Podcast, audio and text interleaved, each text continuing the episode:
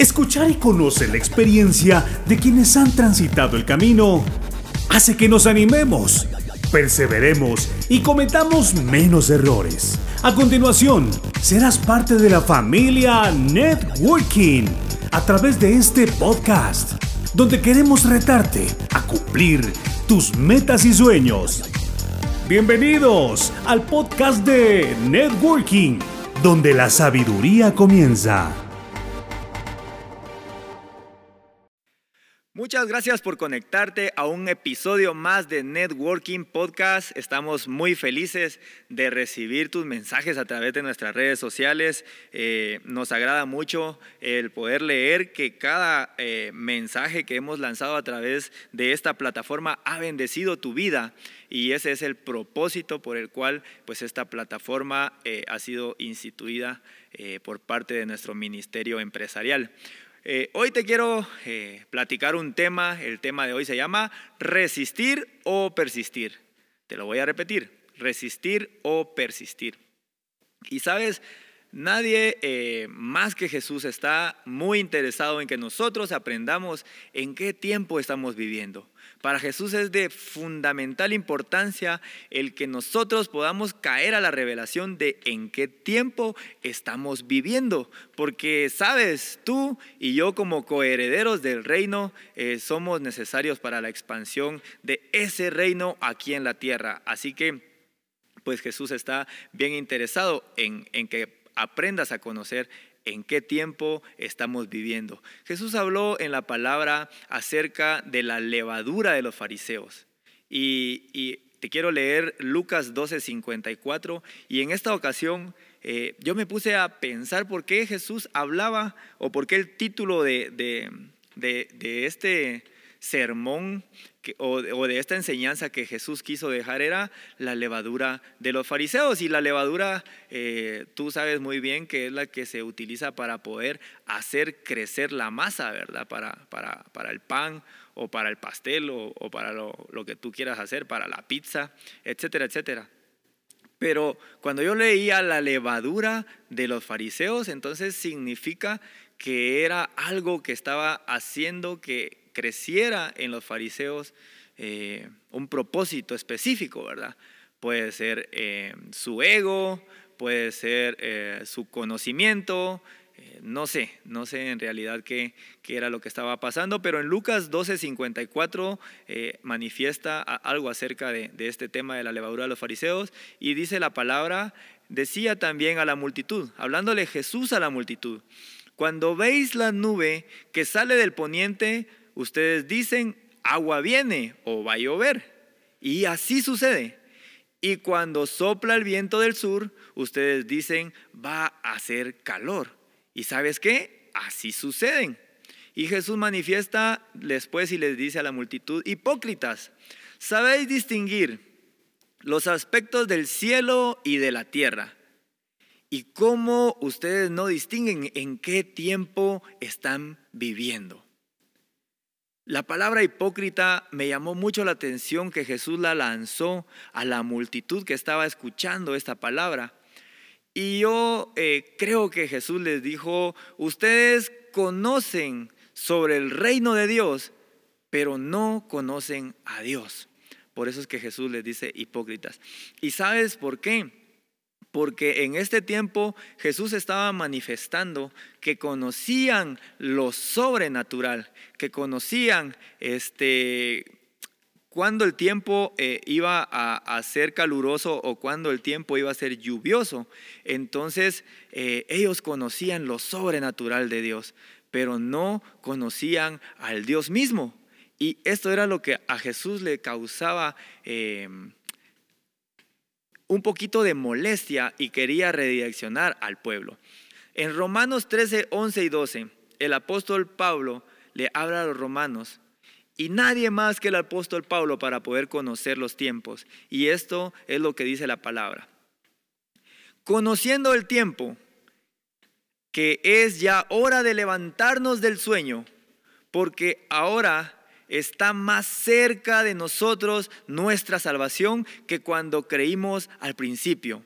La noche está avanzada y se acerca el día, así que desechemos pues las obras de las tinieblas y vistámonos con las armas de la luz. El apóstol Pablo está diciéndole a los romanos, y yo creo que la palabra es para nosotros en este tiempo, es hora ya de levantarnos del sueño. Muchas veces estamos caminando dormidos, estamos viviendo una vida de manera... Eh, dormida y, no estamos eh, siendo expectantes de lo que Dios quiere para nosotros en este tiempo. Caminamos en modo robot, en modo zombie, automáticamente y no le prestamos atención al tiempo que estamos viviendo que es glorioso fuera de todo lo que está pasando con el tema de pandemia, con el tema de las enfermedades y todo esto, es un tiempo glorioso en donde Dios está manifestando cada día en su pueblo y para el que quiere abrazar esta promesa, la está viviendo día tras día. Porque ahora que la recesión mundial económica está más tangible que nunca, es tiempo para poder creerle a Dios que tú como su hijo y como su coheredero vas a estar bendecido y vas a estar prosperado. Ahora que tienes la necesidad de creer en salud, le puedes creer a Dios para saber que vas a estar con una salud sobrenatural. Lo que me llama mucho la atención en el título es la palabra resistir o persistir. Porque sabes una cosa, la palabra de Dios dice, resiste al enemigo y él huirá. Pero yo te quiero mandar un mensaje en este tiempo. No es momento de resistir al enemigo. ¿Sabes por qué? Porque el enemigo ya está vencido y ya huyó de tu vida desde que tú aceptaste a Cristo Jesús. Porque la palabra manifiesta que al tú aceptar a Cristo Jesús como tu Señor y Salvador, el Espíritu Santo toma tu corazón, lo limpia de todo lo sucio que había y el enemigo que estaba alojado en tu corazón sale y se va a lugares desérticos. Y luego dice que regresa y donde mira que la casa ya está este, vacía y limpia, va por siete más y regresa nuevamente a querer ocupar esa casa. Así que ese corazón que ya está limpio por haber aceptado a Jesús como tu Señor y Salvador y al Espíritu Santo para que obre en tu vida y se entrone en tu corazón, ya echaste fuera al enemigo, ya el enemigo ya huyó. Entonces no es tiempo de resistir al enemigo. ¿Qué tiempo es ahora? Es tiempo de resistir a nuestro viejo hombre. Es tiempo de renovar nuestra mente, porque si tú ya tienes a Jesús como tu Señor y Salvador, pero aún almacenas en tu cabeza al viejo hombre y tus viejos pensamientos y tu vieja manera de vivir, seguramente no vas a trascender en este en esta temporada. Por eso es que Jesús le urge que nosotros nos ubiquemos en qué tiempo estamos viviendo. Es tiempo de resistir a nuestro viejo hombre, pero de persistir en estar tomado de la mano de Cristo Jesús. Yo quiero darte una, definición pequeña de, de, ambas palabras. Y resistir, dice el diccionario, que es recibir algo que ejerza fuerza o presión sobre tu vida. Resistir es recibir algo que ejerza fuerza o presión sobre nuestra vida. Y esto te impide moverte. O sea que si tú en este momento quieres estar resistiendo al enemigo, déjame decirte que vas a estar aguantando los golpes que el enemigo trae y no te vas a poder mover hacia donde el Señor te está llevando en este momento. En cambio, persistir dice, durar por largo tiempo y aún así seguir durando. Mantenerte firme y constante en una manera de ser y de obrar. Esto quiere decir que por todos los años de tu vida tú tienes que persistir en esa manera de ser y de obrar que es estar tomado de la mano de Cristo Jesús. ¿Para qué? Para poder alcanzar un propósito y para poder alcanzar un destino, el cual fue puesto en tu vida desde antes de la creación del mundo. Quiero leerte eh, ahí a un par de personajes de la Biblia que seguramente van a edificar tu vida en esto del poder resistir, pero también del poder persistir. El primer personaje de la Biblia es Josué. Josué nació esclavo en Egipto, junto con el resto de israelitas, junto con el resto del pueblo de Israel. vio la libertad de su pueblo bajo el liderazgo de Moisés. Y lo vio cuando tenía 40 años de vida, Josué.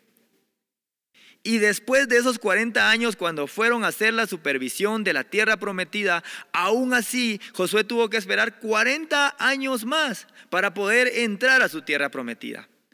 ¿Por qué? Porque él quería, no, era debido al pecado de los otros israelitas, porque Dios quería que esta generación perversa se, terminara y finalizara en, el desierto y así la generación que realmente eh, resiste y persiste en Dios avanzara hacia su tierra prometida. En todo este tiempo, tanto en Egipto, tanto en el desierto, Josué nunca se dio por vencido y continuó y persistió siguiendo a Dios. Al enfrentar los desafíos, muchos otros israelitas perdieron la esperanza y sabes qué, se volvieron idólatras. Siguieron sus viejas costumbres, siguieron los falsos dioses, hicieron cualquier otra cosa menos estar persistiendo en Dios. Habían visto el poder y las maravillas de Dios durante todo el transcurrir, durante 40 años y aún así durante la conquista de la tierra prometida pero no tenían eh, ni resistencia ni mucho menos persistencia, se rendían fácilmente. Así que Josué es una prueba de resistir, pero también de persistir en creer todo lo que Dios ha dicho. Jeremías, quiero hablarte del profeta Jeremías. Pocos profetas sufrieron tanto como sufrió Jeremías. Yo creo que hasta le llamaron el profeta llorón, porque lloraba demasiado, sufrió mucho. ¿Y cuál era el sufrimiento mayor del profeta Jeremías? Era predicar el mensaje que Dios le había dado a su vida. Y por este mensaje que Dios le había dado a su vida, él fue considerado traidor, él fue despreciado, él fue encarcelado. Y sabes una cosa muy curiosa, todo por su propia gente, por su propio pueblo. Hay ocasiones en donde tú eres vituperado, en donde a ti te llaman traidor, en donde a ti te desprecian o en donde hablan falsos testimonios de ti, pero son personas X eh, que no tienen nada que ver con tu vida, pero cuando son personas muy cercanas a ti, eso realmente duele.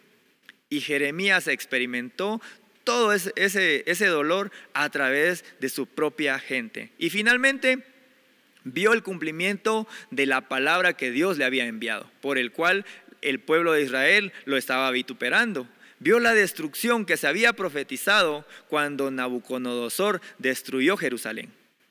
Pero en medio de todo esto, Jeremías no dejó de obedecer a Dios y persistió en lo que Dios le había mandado que hiciera. El persistir tanto en los personajes de la Biblia como en tu vida propia, no significa que todo el tiempo vas a estar feliz.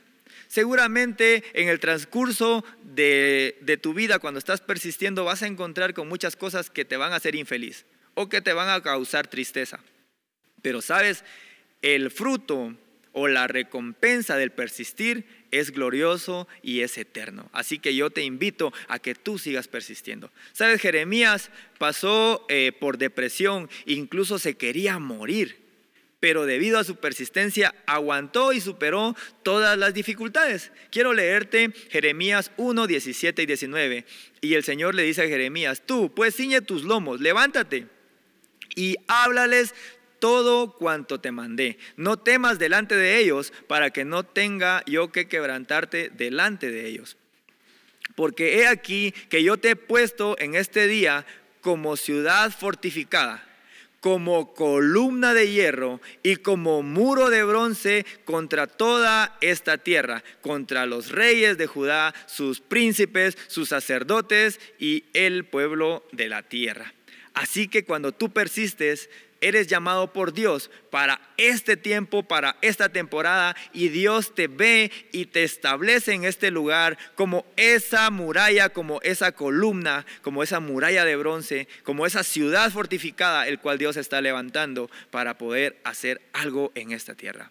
Y dice la palabra, y pelearán contra ti, pero no te vencerán porque yo estoy contigo, dice Jehová para librarte. Así que en el nombre de Jesús, tú que estás escuchando en este momento, yo declaro esta palabra que, que el mismo Dios le envió al profeta Jeremías y pelearán contra ti, pero no te vencerán porque yo estaré contigo. Si tú crees esa palabra, arrebátala en este momento. Quiero hablarte también del profeta Nehemías. Este fue otro personaje que sin duda refleja perseverancia en la Biblia. Nehemías aceptó un gran desafío que era reconstruir los muros de Jerusalén, la ciudad que había sido destruida años anteriores por el rey Nabucodonosor. Su tierra ahora estaba subyugada a un imperio. Su gente estaba desanimada y, que, y estaba quebrada. Y sabes una cosa, sus enemigos no querían que las murallas se levantaran, pero aún así ni el propio pueblo estaba con ánimos para poder levantar esas murallas. Así que la asignación que Dios dio a Nehemías era muy grande, pero Nehemías no se rindió, él persistió. Y durante la construcción Nehemías recibió amenazas de muerte. Nehemías estuvo eh, en conflicto con su propio pueblo Incluso el mismo pueblo le aconsejó que huyeran para salvar su vida. Imagínate, estando tú en esa situación y que el pueblo te dijera, ¿sabes qué, Nehemías? Huye para poder salvar tu vida. Pero ante toda esa presión, Nehemías siempre fue persistente y sabía que tomado de la mano de Dios, él iba a poder construir nuevamente y reedificar esas murallas de la ciudad que Dios quería que se levantara. Y sabes, Nehemías 6, 15 y 16 dice algo impresionante y te lo quiero leer. Y dice, fue terminado pues el muro el 25 del mes de Elul en 152 días. Y cuando lo oyeron todos los enemigos del pueblo de Israel, temieron todas las naciones que estaban alrededor de ellos y se sintieron humillados y conocieron que por el Dios de Nehemías había sido hecha esa obra. ¿Sabes una cosa? Nehemías envió al pueblo y le decían con una mano sostengan este lo que ustedes están haciendo o construyendo, sostengan el blog, sostengan lo que tengan en la mano y con la otra mano tengan la espada para que cuando sus enemigos lleguen, ustedes sigan trabajando, pero también estén listos para combatir. Quiero hablarte de alguien que no necesita eh, presentación, que es el apóstol Pablo. El apóstol Pablo tuvo bastante éxito como misionero. No obstante de su éxito, él sufrió mucho también. Donde quiera que iba a predicar la palabra, levantaba enemigos. Lo echaron de muchas ciudades, lo atacaron, lo arrestaron, lo acusaron falsamente. Incluso lo intentaban asesinar. Además, en sus viajes dice que él naufragó tres veces.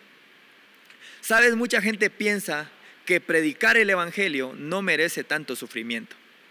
Pero Pablo amaba a Jesús y amaba tanto a su prójimo que los problemas que él tenía por predicar el Evangelio no le desanimaron. Su amor lo ayudó a persistir. Y los resultados fueron increíbles, porque hasta el día de hoy la perseverancia de Pablo bendice nuestras vidas. Y a través de la perseverancia de Pablo, tú y yo, que no somos del pueblo de Israel, pudimos ser llamados a predicar este evangelio y sobre todo a ser incluidos en este pueblo que Dios vendrá a traer, que Jesús vendrá a traer en su segunda venida en las bodas del Cordero. Y por último quiero hablarte de Jesús. Jesús es nuestro mayor ejemplo de persistencia y de perseverancia. En la Biblia no hay un ejemplo más grande que la vida misma de Jesús. La palabra de Dios dice que fue Jesús tentado en todos los sentidos y que cada una de esas tentaciones, por muchos sufrimientos que trajeran, fueron pasadas y aprobadas por Jesús. Jesús fue rechazado por aquellas mismas personas a las cuales vino a salvar. Y enfrentó mucha oposición por estas mismas personas por el cual él vino a dar su vida, a pesar de ser el Hijo de Dios. Pero Jesús nunca se rindió. Por amor a todos nosotros, por amor a ti por amor a mí. Jesús resistió hasta el final.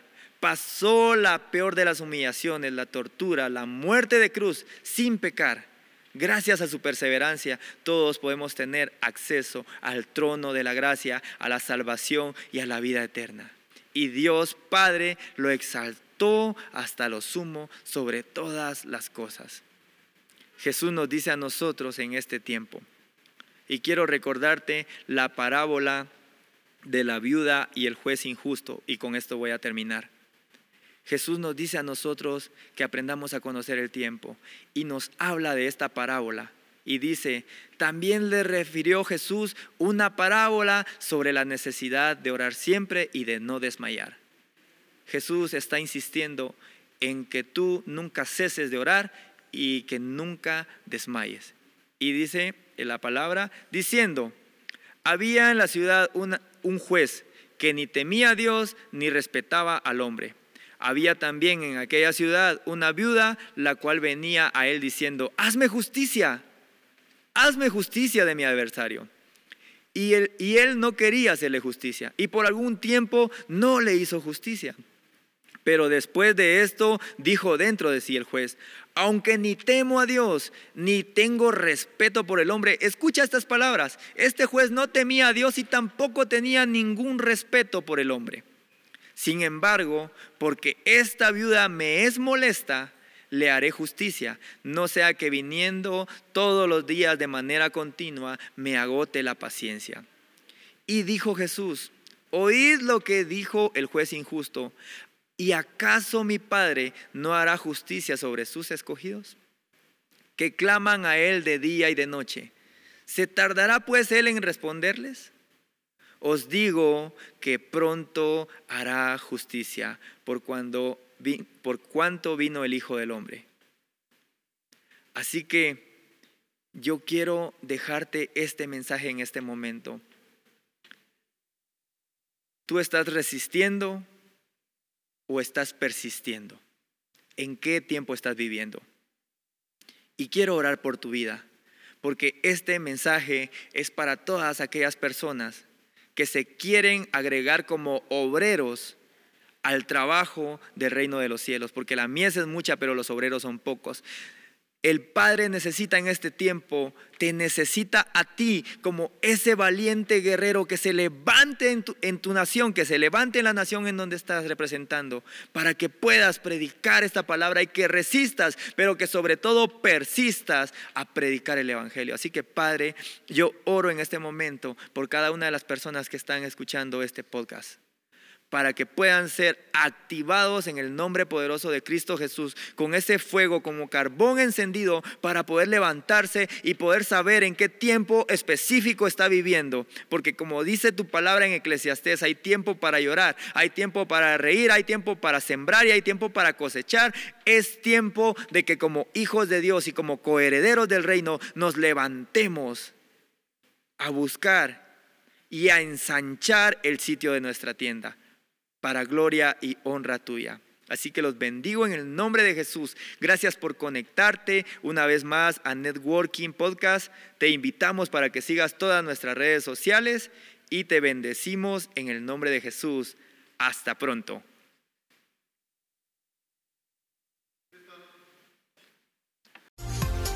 Esperamos que hayas pasado un buen tiempo aprendiendo llenándote de fe y acciones que te permita llegar más lejos de lo que has logrado.